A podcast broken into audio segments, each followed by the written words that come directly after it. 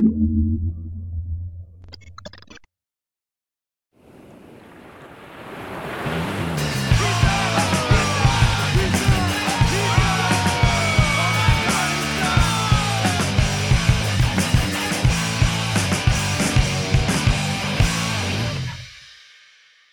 estamos ao vivo, aqui desta vez com o público. Rodrigo Souza, meu convidado, treinador de surf, e meu irmão. Muito obrigado por terem vindo. Olá Rodrigo, obrigado pelo convite, pelo convite, não por aceitares. Antes de mais, vamos ao porquê de seres treinador de surf, só para começar e para explicar um bocadinho do que é, que é ser treinador de surf. Uh, olá a todos, antes de mais, uh, obrigado pelo convite, eu é que digo. Um, o porquê de treinador de surf? Primeiro, eu acho que nem sequer fui eu que escolhi ser treinador de surf. Acho que foi um bocado a profissão que me escolheu a mim. E, e tu estiveste lá, sabes o que é que foi. Uh, aprendemos numa escola de surf. Às tantas, com a necessidade de fazer dinheiro, na altura, o Barbudo uh, convidou para, para, para, ajudar numas aulas de surf. Um, aquilo era dinheiro fácil e era, e era trabalho fácil e uma coisa puxou a outra. Às tantas dei por mim a orientar um grupo em termos uh, duradouros, um, um, grupo que requisitava a minha atenção o ano inteiro e, e, de repente, é que literalmente foi de repente, estava a, a orientar atletas em campeonatos europeus e internacionais e por aí fora. Para quem acha que o treinador de surf é só ir à praia e estar na praia o dia todo a filmar, que é muito giro, apanhar sol, explica um bocadinho como é que é o. Para, muito para além de, de, estar na praia. Aliás, na verdade, a praia chega a ser às vezes o inimigo por causa da quantidade de horas ao sol. Explica um bocadinho daí do dia a dia de um treinador de surf e de, dos desafios. Antes de mais, antes que pareça ao contrário, eu não me queixo. Não me queixo do trabalho que tenho, nem do que faço, adoro o que faço. E, mas de facto, não é estar na praia, não é apanhar sol, não é a praia que as pessoas conhecem do verão um, a maior parte dos dias até é frio, é ventoso, é úmido, até porque normalmente onde há ondas uh, há mais agitação uh, climática, uhum. há mais vento, há mais chuva, há mais umidade, há isso tudo. São locais naturalmente também mais frios. Tenho muitas vezes que saio, inclusivamente no verão, saio de casa de calções e estou na praia vestido como se estivesse no inverno. E depois é o que tu dizes, é o sol, é muito sol, Uh, eu aprendi a lidar com insolações, a ter que beber água, usar chapéu, usar óculos com lentes polarizadas.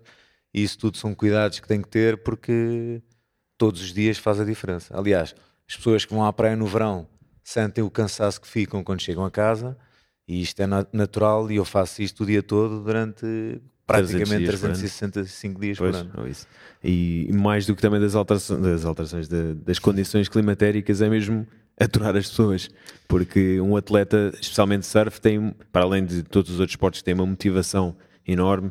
O surf também tem que ter uma motivação superior pelas condições do mar, que é o maior desafio no, no fundo, tendo em conta que, especialmente aqui em Portugal, num dia está incrível, no dia a seguir está horrível o mar. E gerir esse ego dos atletas é sempre difícil.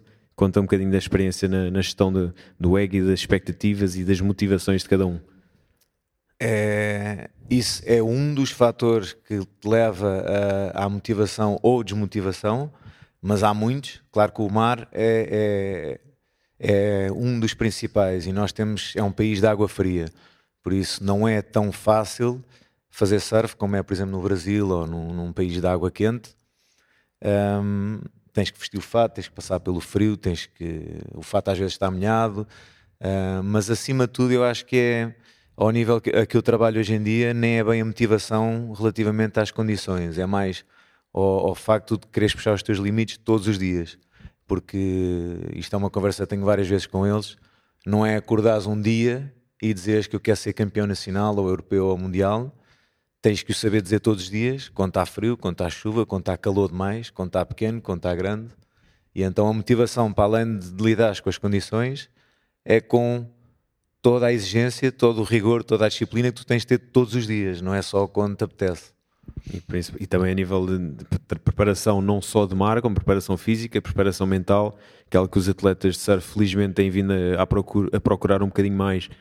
Tendo em conta, eu na altura quando fazia surf um bocadinho mais a sério não tinha essa, nem perto nem longe essa predisposição para ir a um psicólogo do desporto ou ter um preparador físico, simplesmente fazia uns treinos e tal, mas hoje já há maior profissionalização, já se vê os atletas, os teus atletas com um bocadinho mais empenho nesse, nesse aspecto e, e, tu, como treinador, tens que, tens que os motivar a fazer isso mesmo. Não é só pegar neles e ir para a praia e dizer: Olha, tens aqui um plano de treinos, uh, tens que fazer isto. Vocês usam, no, no, caso dos teus atletas, usam um treinador para, para fazer a preparação. Uh, não, isto, hoje em dia chamam equipa multidisciplinar, que é eu sou um quase que sou a peça que junta todas as outras, neste caso com os, uhum. com os meus atletas, e estamos a falar de psicólogos, de preparadores físicos, de shapers, de nutricionistas, de pais, que é, que é, um, é uma peça fundamental. E, e, e, e, claro, isso é, é um trabalho gigante, não é só filmar, não é só pôr rec na praia. Aliás, é, é muito, muito mais do que isso. Isso é o mais fácil. Aliás, neste trabalho. momento uh, estou com, com o stress normal desta altura, que é pranchas, fazer pranchas, mexe em medidas, fala com shapers. Pá, ainda, ainda ontem tive uma hora e meia com o shaper a, brincar com, com medidas, a, a, a, medir as pranchas, a pensar o que é que se faz no futuro, que campeonatos é que vêm aí, que pranchas é que têm que sair, que modificações é que têm que ser feitas, quantas pranchas fazem, onde, que modelos, e depois isto ao mesmo tempo, isto se fosse com um atleta já era o seu trabalho. Eu, eu, assim, consistentemente posso dizer que são entre 5 e 10 atletas com quem eu trabalho neste sentido, de ir a este, este nível de, de detalhe. E, e, esta é a fase das pranchas, é como temos agora uma paragem de campeonatos, é, tem tempo, temos tempo para fazer pranchas e mexer nos, nas medidas todas. Um, são N conversas com psicólogos, porque não é eh, o psicólogo, tanto o psicólogo precisa de mim para chegar ao atleta, uhum. como eu preciso do psicólogo para perceber também o que é que vai dentro do atleta. Então são N conversas ao telefone com, com os psicólogos. Uh, nutricionista já não é tanto, é aquela primeira abordagem para saber mais ou menos qual é a exigência física e nutritiva de um atleta de surf, mas depois eles ficam um bocado ao sabor da maré.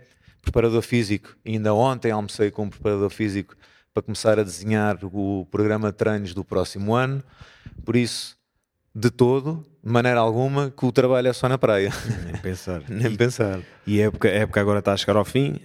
Hum, agora a época vai, vai recomeçar. Ainda há uma última etapa no Havaí, mas, mas não é para todos os atletas portugueses, infelizmente, porque não se qualificaram. Mas como é que já está a ser preparada a próxima época? Qual é que é o plano de treinos assim por alto? Qual é a intenção ou a, o calendário para os atletas, no caso dos que tencionam chegar ao, ao principal circuito de, mundial de surf? Olha, deixa-me só dizer-te que não sei se depois ficou claro aqui para, para as pessoas que é Uh, vai haver portugueses no Havaí? Vai, sim, exatamente. Vai, vai haver, haver portugueses não são os teus e portuguesas, sim. Eu, eu não vou ter lá ninguém, exatamente. infelizmente. Um, já tiveste noutros tempos? Já tive e vou ter. No próximo exatamente. ano tenho lá de certeza. Um, nesta altura, como o, o nosso último campeonato acabou precisamente há uma semana atrás, nos Açores, e então esta foi a primeira semana sem, sem um programa direcionado para uma etapa de um campeonato qualquer ou seja, já mudei completamente o plano nesta semana, já foi tudo virado para a técnica e para o, como eles dizem, mix-up de pranchas e material, troca quilhas, faz isto, porque eles já, uhum. entretanto ganharam peso, mudaram tipos de surf, então passou a ser uma, um trabalho agora muito virado para a técnica, exaustiva, pormenores aos detalhes, e, e, e, equipamento e ir atrás desses pormenores técnicos com o equipamento, ver às vezes pode ser uma prancha que não deixa fazer determinado movimento ou um conjunto de quilhas que não deixa fazer determinado movimento. E então agora neste preciso momento estamos numa fase mais técnica mas e depois funcionamos muito assim que isto o calendário aparece de repente por isso é que tem de ser tudo ajustado de repente. Há uns zunzuns que há de começar aí final de janeiro início de fevereiro em Marrocos na, em Anchor Point, que é uma direita muito consistente, muito comprida. Por isso, apesar de não começarmos uh, definitivamente o trabalho nesse sentido, isso já está na cabeça, já, já estamos a falar sobre isso. E depois o resto do calendário não sabemos, mas há de ser, quer dizer, pré-Covid já tínhamos uma ideia de como é que a coisa funcionava, havia uma outra variação, mas em princípio, se não houver uh, confusões, temos mais ou menos um calendário definido. E para a época vai, há algum trabalho específico no caso dos teus atletas para a pré-época?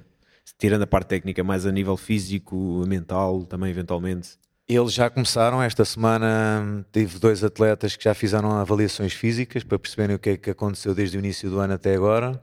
Por isso, os preparadores físicos deles já vão começar a pôr mais carga, se for o caso. Há uns que querem ganhar peso, há outros que querem trabalhar especificamente, há outros que só querem eh, prevenir lesões. Um, e nesta fase, pelo menos dois já fizeram avaliações físicas, por isso isso quer dizer que já vêm provavelmente aumentos de carga e de intensidade de treino. Vão um bocadinho mais ao ginásio também, até porque fica de noite mais tarde, eles têm mais tempo para trabalhar no ginásio. Um, e essencialmente é isso. Uh, acho que agora eles estão todos, estamos, estamos todos a fazer o fecho do ano, perceber o que é que correu menos bem para desenhar o próximo ano e evitar que o que correu menos bem volte a acontecer. Foi um ano bastante positivo, no caso principalmente das meninas, da, da Kiki e da Mafalda, que acabaram agora em beleza nos Açores. Uh, e só não foram mais longe, pronto, porque o surf é assim também tem as suas partidas e no caso da Mafalda principalmente, num item que podia ter perfeitamente ganho a sua adversária, não teve sorte com as ondas, com a segunda onda, mas foi um ano bastante positivo, regras em, em como de geral assim para os, para os atletas, principalmente no, setor feminino, nas tuas atletas? Foi, foi. E, e mesmo o masculino teve, teve, teve momentos bastante altos, mas claro que é evidente que o feminino, uh, aliás, é uma coisa que me acompanha já há uns anos, não sei porque o feminino corre sempre muito melhor. Uh, aliás, é onde eu coleciono, entre aspas, mais títulos. Uhum. Um, mas este ano, começando pelo feminino, uh, aqui que é campeã nacional, é bicampeã nacional sub-18.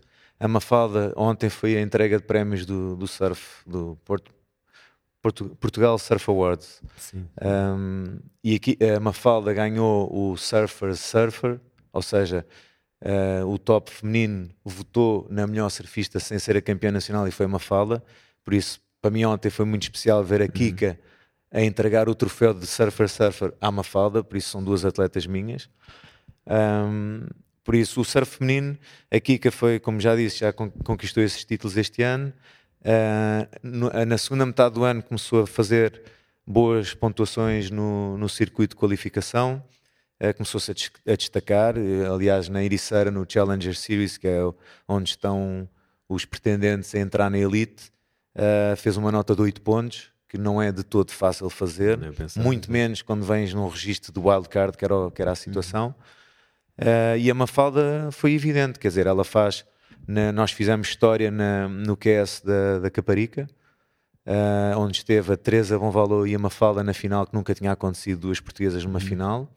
E aquilo é, é, woman on woman, é uma final de uhum. duas pessoas, ganha e fica, é primeiro e segundo. Um, tiveram as duas nessa final e a Mafalda, e foi interessante porque tínhamos vindo uma conversa em que a Mafalda tinha dúvidas sobre se continuava a competir ou não. Faz segundo na Caparica, depois seguimos para uh, se não me engano, para Pantin, em Espanha, e ela faz quinto lugar. Uh, e agora seguimos para Entretanto, houve uma etapa em Anglé que foi cancelada, que não havia ondas, por isso eles distribuíram os pontos, não conta.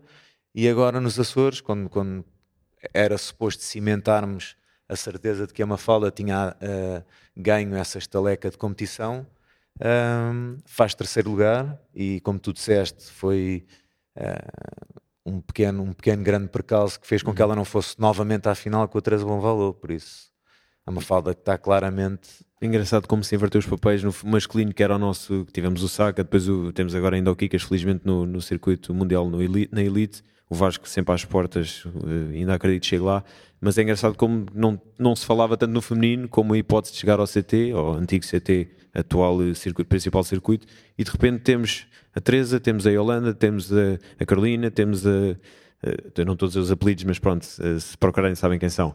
A Kika e a Mafalda, de repente, assim, estas cinco já assim de rajada que podem perfeitamente lá chegar. É engraçado como é que se inverteu, eh, tendo em conta que o masculino tem sempre mais expressividade, eh, sem, sem feminismos ou masculinismos associados à coisa, mas tem muito maior volume, logo a, uma questão de probabilidade é mais provável ou não, tendo em conta que também há muitos mais homens surfistas e a competitividade é muito maior, mas é engraçado que nestes últimos anos invertemos completamente a tendência e temos agora um feminino fortíssimo com estas cinco e mais outras, outras meninas que também temos aí uh, na nova geração que também estão muito fortes. É, é mesmo engraçado ver que de repente tivemos esta, esta mudança e o que é que pode vir daí. Finalmente vamos ver uma miúda no, no principal circuito. Atenção que não é mais fácil o feminino. Eu não é acho é que elas, uh, o nosso feminino está clara, claramente mais forte porque, apesar de teres razão quando dizes que há muito mais homens, também são menos vagas para o feminino. Exatamente. Por isso acho que é um bocado proporcional. Um, eu, eu, sinceramente já sabia que o feminino estava mais forte. Há anos que eu digo isto. Uh, não sei se é por estar dentro do meio, se é por ser visionário ou qualquer coisa, mas há muitos anos que eu digo que o surf feminino está claramente mais forte. Uh, o surf mundial está ridiculamente mais forte. Exatamente. Se há uns anos, uh, e não é por mal, eu, eu próprio treino atletas femininas, se há uns anos as pessoas faziam pausa da webcast para ir beber um café ou para ir comer quando começava o feminino, hoje em dia quase que é o contrário. Já ouvi muita gente a dizer que um, veem mais o feminino hoje em dia do que o masculino. E, e no meu caso especificamente, não é segredo nenhum. Eu, do, do, meu grupo de treinos, se há quem não falha um treino e quem treina há mais do que aquilo que é suposto, são elas as duas. Por isso, uh, a forma continua a ser a mesma, é trabalho. E eu acredito que as outras, a Yolanda é um exemplo disso, é uma, é uma, é uma surfista que há, durante muitos anos que perdeu contra as suas adversárias a Teresa, a, Carol, a Camila, a Camila também, perdia sempre, era, era, era um dado adquirido, teve que trabalhar muito mais que as outras. Aliás, há uma brincadeira que se diz que Uh, ninguém consegue acordar primeiro que a Yolanda entrar na água e as únicas vezes que isso aconteceu ela perdeu. Um, é um exemplo de que, trabalhando mais do que as outras, ela superou-as. E, e, e, no ano em que Portugal faz história nos Olímpicos, ela sai de lá com um diploma olímpico. E quer dizer, isto para, para, para a conversa que se dá às novas gerações é mais um exemplo, Exatamente. porque às vezes é difícil explicar que o bom exemplo predomina e que o mau exemplo às vezes pode ser só talento ou sorte, mas isto é mais um exemplo que trabalha e trabalha a dobrar ou se calhar a triplicar, fez com que ela não só ultrapassasse as adversárias, como está em muito boa posição para se qualificar pela primeira vez para uma atleta feminina portuguesa para o circuito mundial. Uhum. E chegar ao mesmo palco que o Kikas, que seria algo histórico e, e, acredito de certeza que vai acontecer, seja agora com a Yolanda, seja no futuro com, com outra atleta, como as destas que já, já mencionámos. E esta, esta massificação do surf que houve recentemente também puxou um bocadinho por isso, pela evolução do, do surf em si. Houve, há mais nível dentro da água, há mais volume, ou seja, as, no caso das miúdas são, estão, estão essas cinco estão muito parecidas de nível, têm muito mais ou menos o mesmo nível no sentido, claro que têm as suas particularidades, umas com uma componente técnica melhor numa certa parte, outras com, com mais dedicação ou mais motivação noutra parte e são melhores competidores, menores competidores, mas esta massificação também trouxe esse volume que era preciso especialmente no surf feminino. Faltava volume de competição, as, as meninas não havia, havia muito poucas a competir, de repente temos aí um boom e todas com muito bom nível estão-se a puxar umas às outras o que faz com que também depois consigam ir para a Europa melhor preparadas, para a Europa ou para os circuitos mundiais, muito melhor preparadas. Essa massificação, por um lado, foi má com as escolas de surf, porque houve ali muitas escolas que não souberam fazer a transição e fazer uma transição saudável, aproveitaram a massificação simplesmente para fazer dinheiro, mas houve outras, e neste caso é, muitos atletas, como atletas novos que temos aí também no masculino, aproveitaram essa massificação. Como é que tu vês a massificação, especialmente por já fazer surf há 21 anos, sensivelmente? Como é que acompanhaste esta massificação e vês este desenrolar da ação? Um, sem querer ser negativo, eu vejo mais pontos negativos do que positivos. E eu explico porquê. Um, está. Eu vou dar um exemplo com o futebol que se calhar é mais fácil de entender, que é, no, no, na minha perspectiva, claro que isto depois depende de perspectivas, não é? Mas na minha perspectiva seria a mesma coisa que, isto somos do Porto, que o Futebol Clube do Porto estar a treinar no relevado e ter 500 eh, pessoas a jogar futebol com eles também. Isto é um bocado o que acontece. Porquê? Um, e aproveito este momento para, para, para fazer um pequeno alerta, uhum. que é, nós estamos numa fase em que o surf nacional tem vindo a dar bastante cartas, as pessoas põem muita perspectiva nos atletas, mas há pouca compreensão das pessoas que estão na praia e que querem que isso aconteça. Porquê? Uh, nós, como é natural, somos obrigados a trabalhar e a ir à praia e ir às praias todas, de norte a sul, para trabalhar diferentes condições, para trabalhar ondas que sejam próximas com aquilo que vai acontecer nos campeonatos, enfim, uma série de fatores que, que convém trabalhar, por isso nós temos que andar aí. E muitas das vezes, ainda por cima agora com, com o Covid, uh, houve muita gente a comprar material, houve muita gente a começar a fazer surf, e às vezes torna-se muito, mas mesmo muito difícil fazer um treino de qualidade e com condições uh, no meio de tanta gente que não sabe estar no mar. E, e, e por um lado, a, a, minha perspectiva é ter atletas que estão a fazer disto de vida, querem trabalhar e lá está, não só um Porto que tem um estádio fechado para trabalhar, um Porto, um Benfica, um Sporting. Uhum. Nós temos que trabalhar no mesmo relevado onde, onde estão todos os miúdos do bairro e toda a gente a jogar futebol e nós profissionais temos de estar lá no meio a jogar também. E, e do outro lado, a perspectiva é de que uh, eu sou um homem de 50 anos, quero vir dar um mergulho e divertir-me no mar e não consigo porque estão um monte de atletas à minha volta a tentar fazer surf. Por isso, há aqui um, um desencontro de, de, objetivos e de saber estar que eu espero e acredito que seja resolvido em breve, não só através do bom senso, porque eu acho que isso já passou um bocadinho, mas através de regras e, e, uhum. e respeito, se calhar cultural, para estar dentro da água, e, e, que se entenda aqui, que se arranje aqui um meio termo, porque Uh, se por um lado queixam que não temos um campeão do mundo ou que não temos dois ou três kikas no CT, mais duas ou três kikas na, no feminino do CT, por outro lado também não há tanto essa, essa não é compaixão, mas é, é é, é o saber apoiar, é o saber dar. Eu, eu, por exemplo, eu falo por mim, e, e pronto, eu, eu, não sou aquele senhor de 50 anos que quer é fazer surf, às vezes vou para dentro da água raramente hoje em dia, mas jamais vou impedir que um miúdo de 10 anos que está a evoluir ou que está a competir, que vá na onda e eu vou insistir e vou ali embrulhar-me com o miúdo e ele não vai. Mas percebo quem tem a perspectiva de eu não tenho que remar com um miúdo de 10 anos, está aqui como se fosse a apanhar a última onda da vida dele.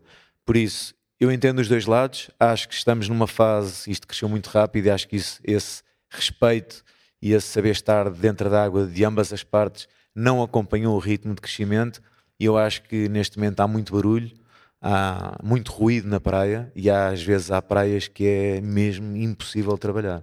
Isso é algo que tem que ser trabalhado logo à partida neste momento com as escolas de surf, com os grupos de treinos, temos vários treinadores, muitos cursos de formação de treinadores e tem que ser algo logo cativado de início e, e tem que dar um especial enfoque porque podemos estar a perder atletas ou perder eh, eventuais atletas futuros com essa, toda essa agressividade que se vê dentro da água, que é, muitas vezes uma pessoa vai para dentro da água é tudo a berrar uns com os outros, sem necessidade, não há, não há entreajuda, não há. Nunca. Aqui parece que depois, depois queremos muitos, muitos nomes no CT, como em qualquer outro esporte, queremos nomes no topo, mas somos os primeiros a cortar as pernas. Neste caso, somos os primeiros a entrar nas ondas deles ou a dar o que nós chamamos de dar a voltinha.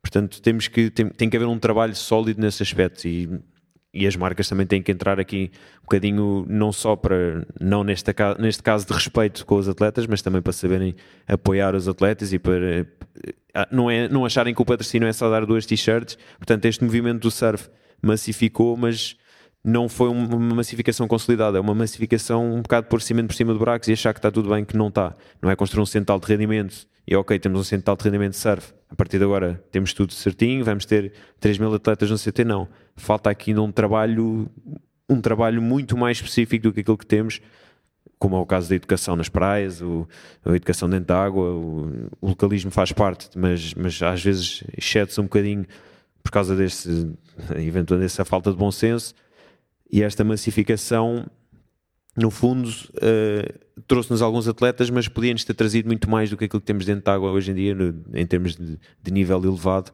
Portanto, é algo é um problema, é um problema sério e agora não, não sei qual é a solução neste momento.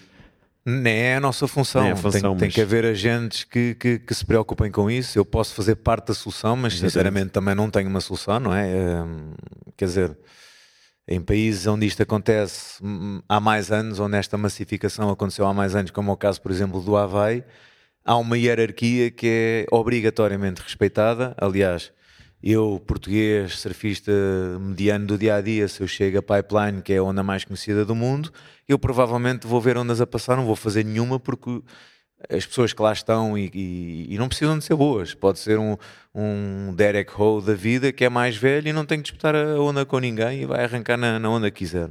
Hum. E há esse respeito que cá ainda não há. Há um bocadinho, quer dizer, é o localismo que tu dizes.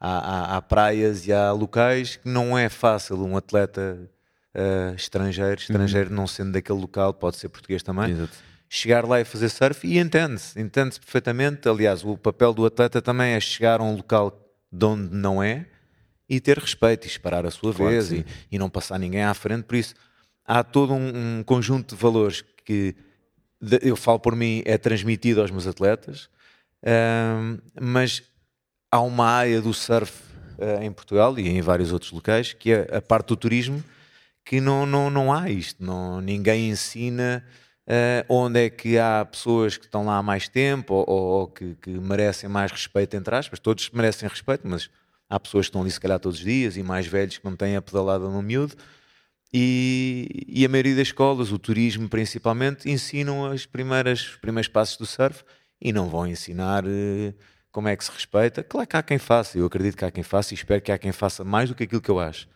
Mas, mas eu acho que é uma área e aí ensina-se muita gente, muita gente por ano. Eu não tenho números e sinceramente também, honestamente, não quero saber. Exato. Mas, mas ensina-se muito, ensina-se muito assim para despachar e para fazer dinheiro e estão no direito deles nem toda a gente deve ter uh, a minha abordagem desportiva. Há quem tenha a abordagem empresarial, tudo bem com isso, não há problema nenhum.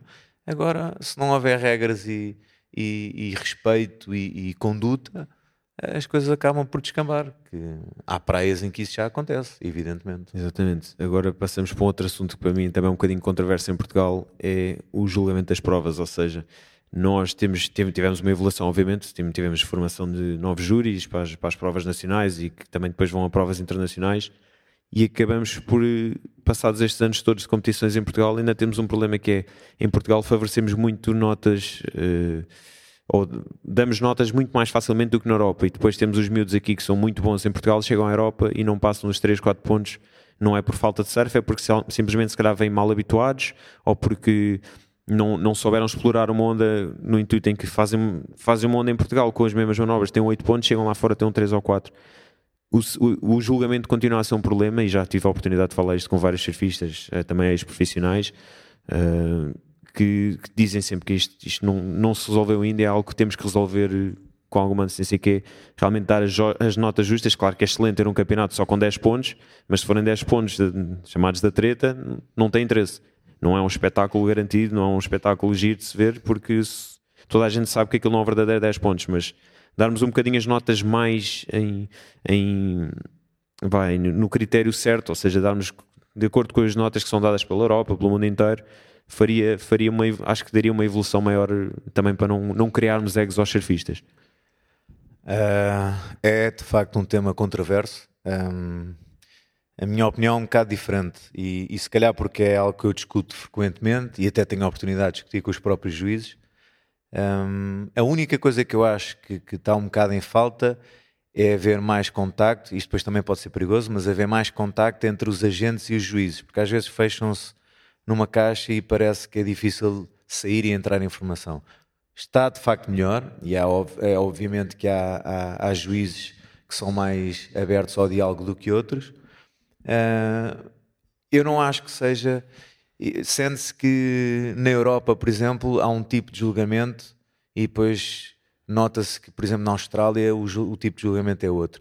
Mas isto tam também depende das zonas e depende do que se vê no próprio dia. Se calhar um, um 10 pontos numa segunda-feira não é igual a um 10 pontos na quarta-feira, porque o mar é diferente, mar é porque os diferente, claro. são diferentes, porque os outros estão a fazer coisas diferentes. Eu acho que a questão aqui um bocado é, é, é tentar um, arranjar maneira de. Isto, isto, eu faço isto porque sou treinador, que é uh, os hits antes dos meus atletas, eu, tô, eu, eu, estou a perceber o que é que os juízes querem ver, olho para o mar e, e, também tento perceber o que é que vai premiar mais. O meu trabalho é sempre feito para, para fazer notas boas e altas fora daqui, nunca uhum. trabalho para que eles façam notas boas aqui e depois fiquem de mãos atadas no, nos campeonatos internacionais. Uh, se há favorecimentos, eu acho que pelo, pelo julgamento ser um, um julgamento subjetivo, que isto Exatamente. não é uma corrida de 100 metros, tu não passas os 100 metros e passaste Apesar naquele de haver critérios definidos, temos sempre a perspectiva de uma pessoa. É assim, são pessoas que estão ali dentro Exatamente. e eu acredito que eles fazem tudo melhor, nas melhores intenções um, claro que há erros, obviamente. Aliás, como em qualquer desporto que tem claro. métodos de julgamento, e, claro. E na praia também, às vezes, entre treinadores, até se não pusermos juízo ao barulho, entre, entre treinadores também há discórdia. Por isso, uh, eu acho que ultimamente a relação notas, juízes e trabalho de treinadores, eu pelo menos falo por mim, tem ido ao encontro de um, de um caminho comum. Uh, claro que estava-te a dizer há bocado Uh, há, há, há, notas que saem na Europa que se calhar são diferentes na Austrália e vice-versa. Eu sinto, do que vejo, uh, se calhar se tivesse aqui um juiz, se calhar íamos iniciar num debate, uh, eu sinto do que vejo que na Europa procura-se mais uh, manobras com água no ar e, e, muita expressividade. E não acho incorreto de todo, é um estilo de, de ver uhum. as coisas. Uhum. Por isso, naturalmente, trabalho muito nesse sentido também, e obviamente que isso requer técnica, mas depois na Austrália, se calhar, são mais facilmente pontuáveis ondas com, com pormenores técnicos. Não precisam de ser tão explosivas as manobras, com tanta água no ar, mas se calhar com uma dificuldade técnica mais alta são igualmente premiados. Agora, é um, é, um, é um tema é um tema complicado. Eu, eu, da minha parte, a única coisa que, que gostaria de incentivar era que houvesse até podia ser uma mesa redonda anual em que diálogo, claro. juízes, aliás, agentes claro. desportivos se juntavam para debater isto e tentar perceber, até pelo surf nacional, perceber onde é que os juízes querem que o tipo de surf vá, o que é que eles querem ver, como é que eles vão pontuar mais alto, para nós também irmos de encontro àquilo que eles querem ver. Certo. Claro que já o fazemos antes, de, antes dos, dos hits nós atletas, já, já percebemos o que é que eles pontuam, como é que pontuam, que ondas é que pontuam? Agora nos Açores, por exemplo, era evidente. Ontem tive a oportunidade de jantar com os juízes também que estavam lá na entrega de prémios e, e para eles também era claro que aquilo havia quase três opções no, no campeonato e só uma basicamente é que estava a pontuar, que era uma onda mais difícil, com uhum. secções mais críticas. E havia uma onda mais fácil que houve quem optasse por ir para lá, que apesar de surfarem muito bem, não tinham mais do que um score mediano de 5 pontos. E, isso, e, e, os juízes estão constantemente a passar essa mensagem.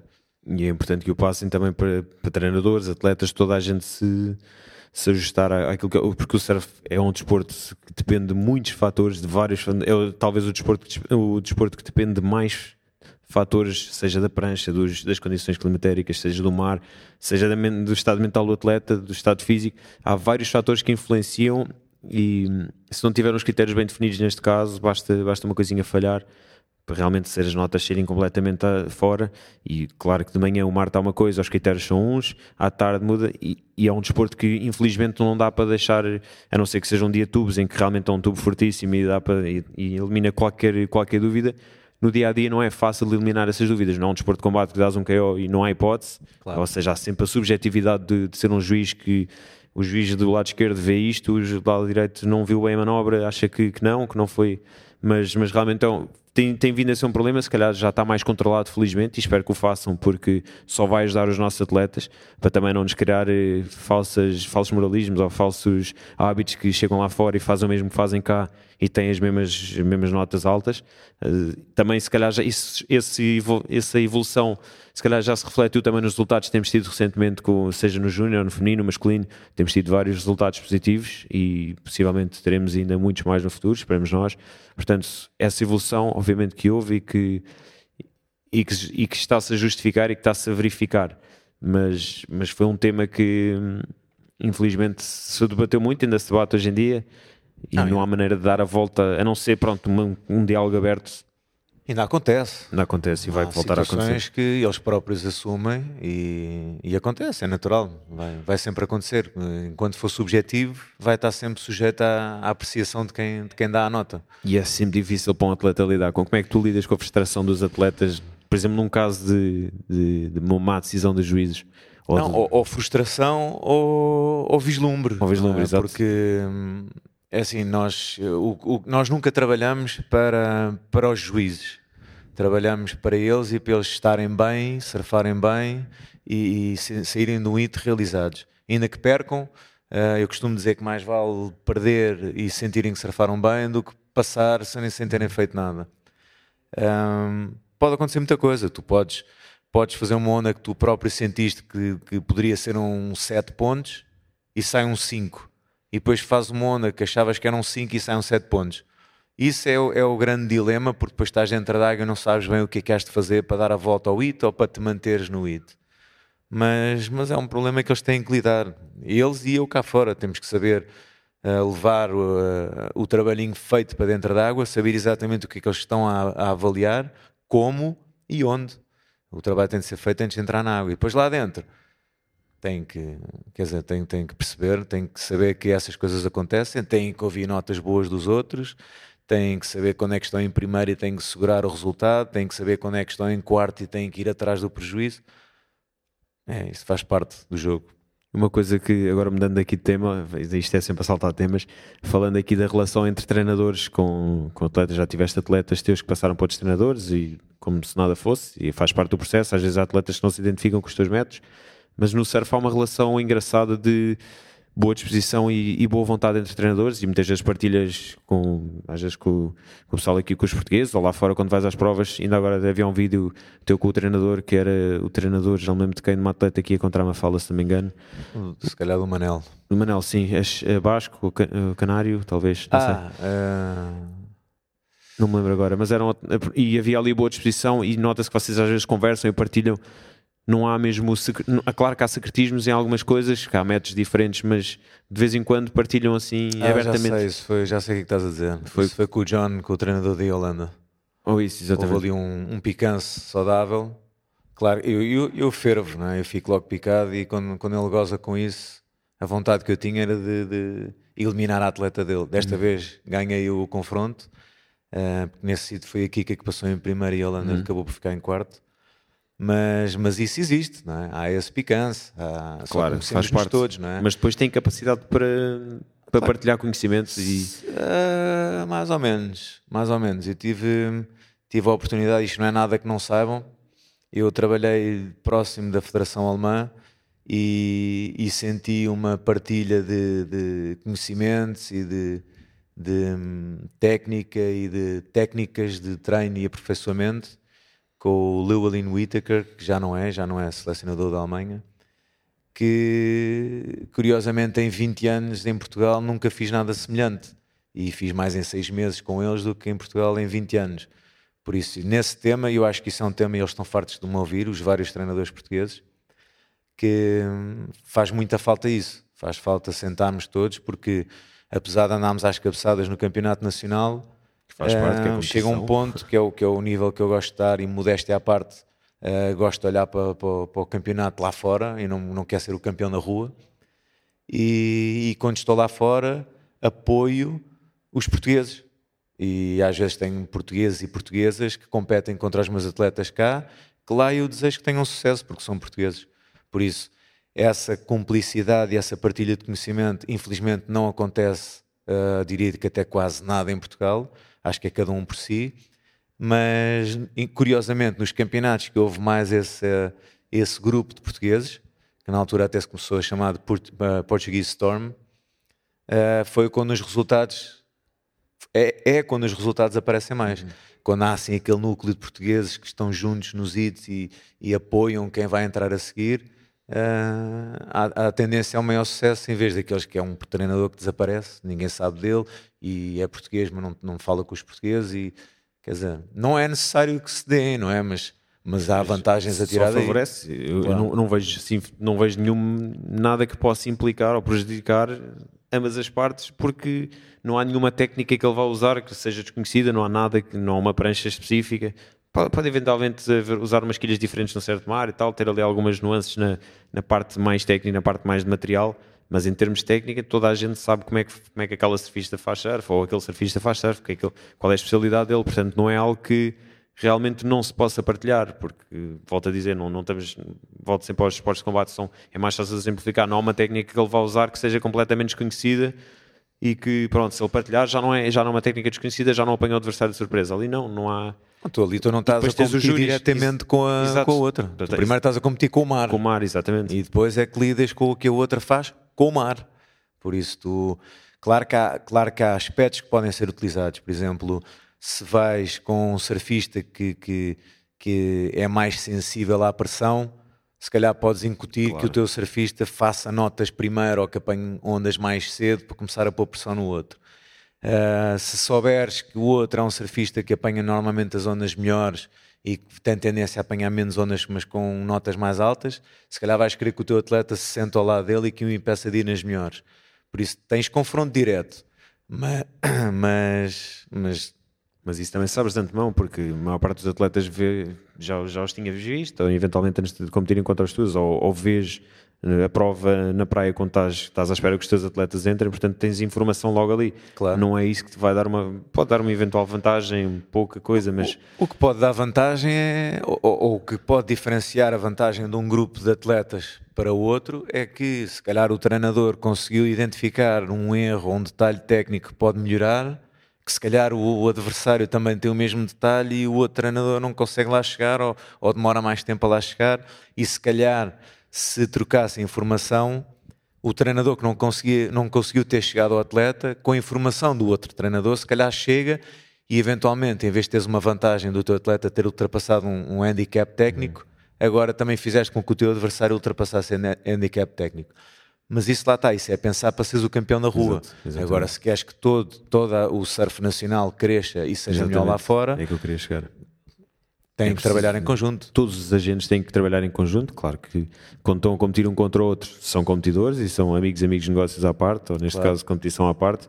Mas, mas realmente é algo que se pode trabalhar e pode-se pode-se crescer, toda a gente pode crescer com isso, inclusive, principalmente, inclusive não, principalmente os próprios atletas que podem tirar grande partido disso com a partilha de treinadores e com a boa disposição também sentem-se, digo eu, talvez um bocadinho mais relaxados no momento da competição, não há tanta aquela pressão, há tanta aquela, aquele nervosismo todo. Mas agora voltando aqui mais também à parte mental e à parte de apoio dos atletas, como é que é lidar com os pais num desporto como o surf? É um grande desafio, porque uh, muitos dos pais querem mais do que os próprios filhos e isso para mim é quase como uma primeira condição, é eu não posso querer mais do que eles e então isto já vem de uma conversa há muitos anos atrás com um treinador que na altura foi, chegou a ser treinador da seleção francesa, que nós tínhamos um grupo de miúdos que acabaram por sair à noite às escondidas uhum. e eu estava com o David em França e o David Raymond neste momento é o, é o selecionador nacional. Uhum. Um, o David estava full da vida porque eles tinham fugido e não sei o quê. E esse treinador era mais velho, já tinha mais uns anos disto, e, e, e perguntou muito tranquilamente Uh, mas porquê é que estás a perder energia com miúdos que não, não querem? Tu tens uma carreira que se calhar tem 50 anos pela frente, os miúdos têm 10, se calhar isso é o primeiro filtro para tu perceberes que se calhar não é o atleta que tu estás à procura e se calhar não devias estar a gastar tanta energia nesse atleta. Um, por isso, eu de certa forma não adoto totalmente isso, não é? Eu não abandono uma, um atleta, mas tenho tendência a proteger-me e, e, e a regular as minhas expectativas consoante aquilo que um atleta quer dar. E isso parte muito, voltando à tua pergunta, parte muito do que é que um pai ou uma mãe, um pai ou uma mãe, incute no, no seu filho, no, no, atleta. Há pais, está pais para tudo, não é? Há pais que, se for preciso, nunca me conheceram. Exato. Neste momento, não, mas tive no passado pais que nunca me conheceram. Há pais que são demasiado interventivos e tive que pôr no lugar, no, no lugar no bom sentido, do uhum. género criar uma barreira entre o meu espaço de treinador, o meu atleta e os pais não poderem intervir. Uh, há pais que são totalmente 100%, uh, entre aspas, apoiadores, que é faz o que tens a fazer, nós estamos cá para o que for preciso. Uh, mas é um desafio, é sempre um desafio, porque depois tens, lá está. Uh, eu costumo dizer que hum, eu, eu posso ser a mão pesada e, e prefiro que, eles, que os, os, atletas tenham um porto de abrigo em casa, em vez de ser o contrário, em vez de hum, ser eu a dar o, o porto de abrigo e chegam a casa e levam na cabeça e, e não ganhaste e não fizeste e não sei o quê. E então eu tento perceber um bocado isso. É, aliás, é muito o que eu faço, é perceber qual é que é o contexto de cada atleta e adaptar a minha maneira de estar com cada um deles. Ao contrário do que eu acho que se faz nas camadas mais jovens, uhum. que é ou, ou num, numa modalidade coletiva, que é o treinador tem o perfil dele, tem o estilo de jogo dele e depois a equipa joga em prol do estilo do treinador. Aqui também por ser uma modalidade individual, eu acho que é um bocado o contrário, que é tu adaptas a tua maneira de ser, estar e falar com cada atleta dependendo do contexto familiar, amoroso, mental, físico de cada atleta. Agora, isto 45 minutos, não é? Check. Uh, só para terminar, já que estamos em fase final, Uh, como é que vês agora aqui a evolução do surf? O que, é que, o que é que se perspectiva aqui para os próximos 5, 10 anos? O que é que, qual é assim a, a conversa na praia do que é que, o que é que pode vir a acontecer?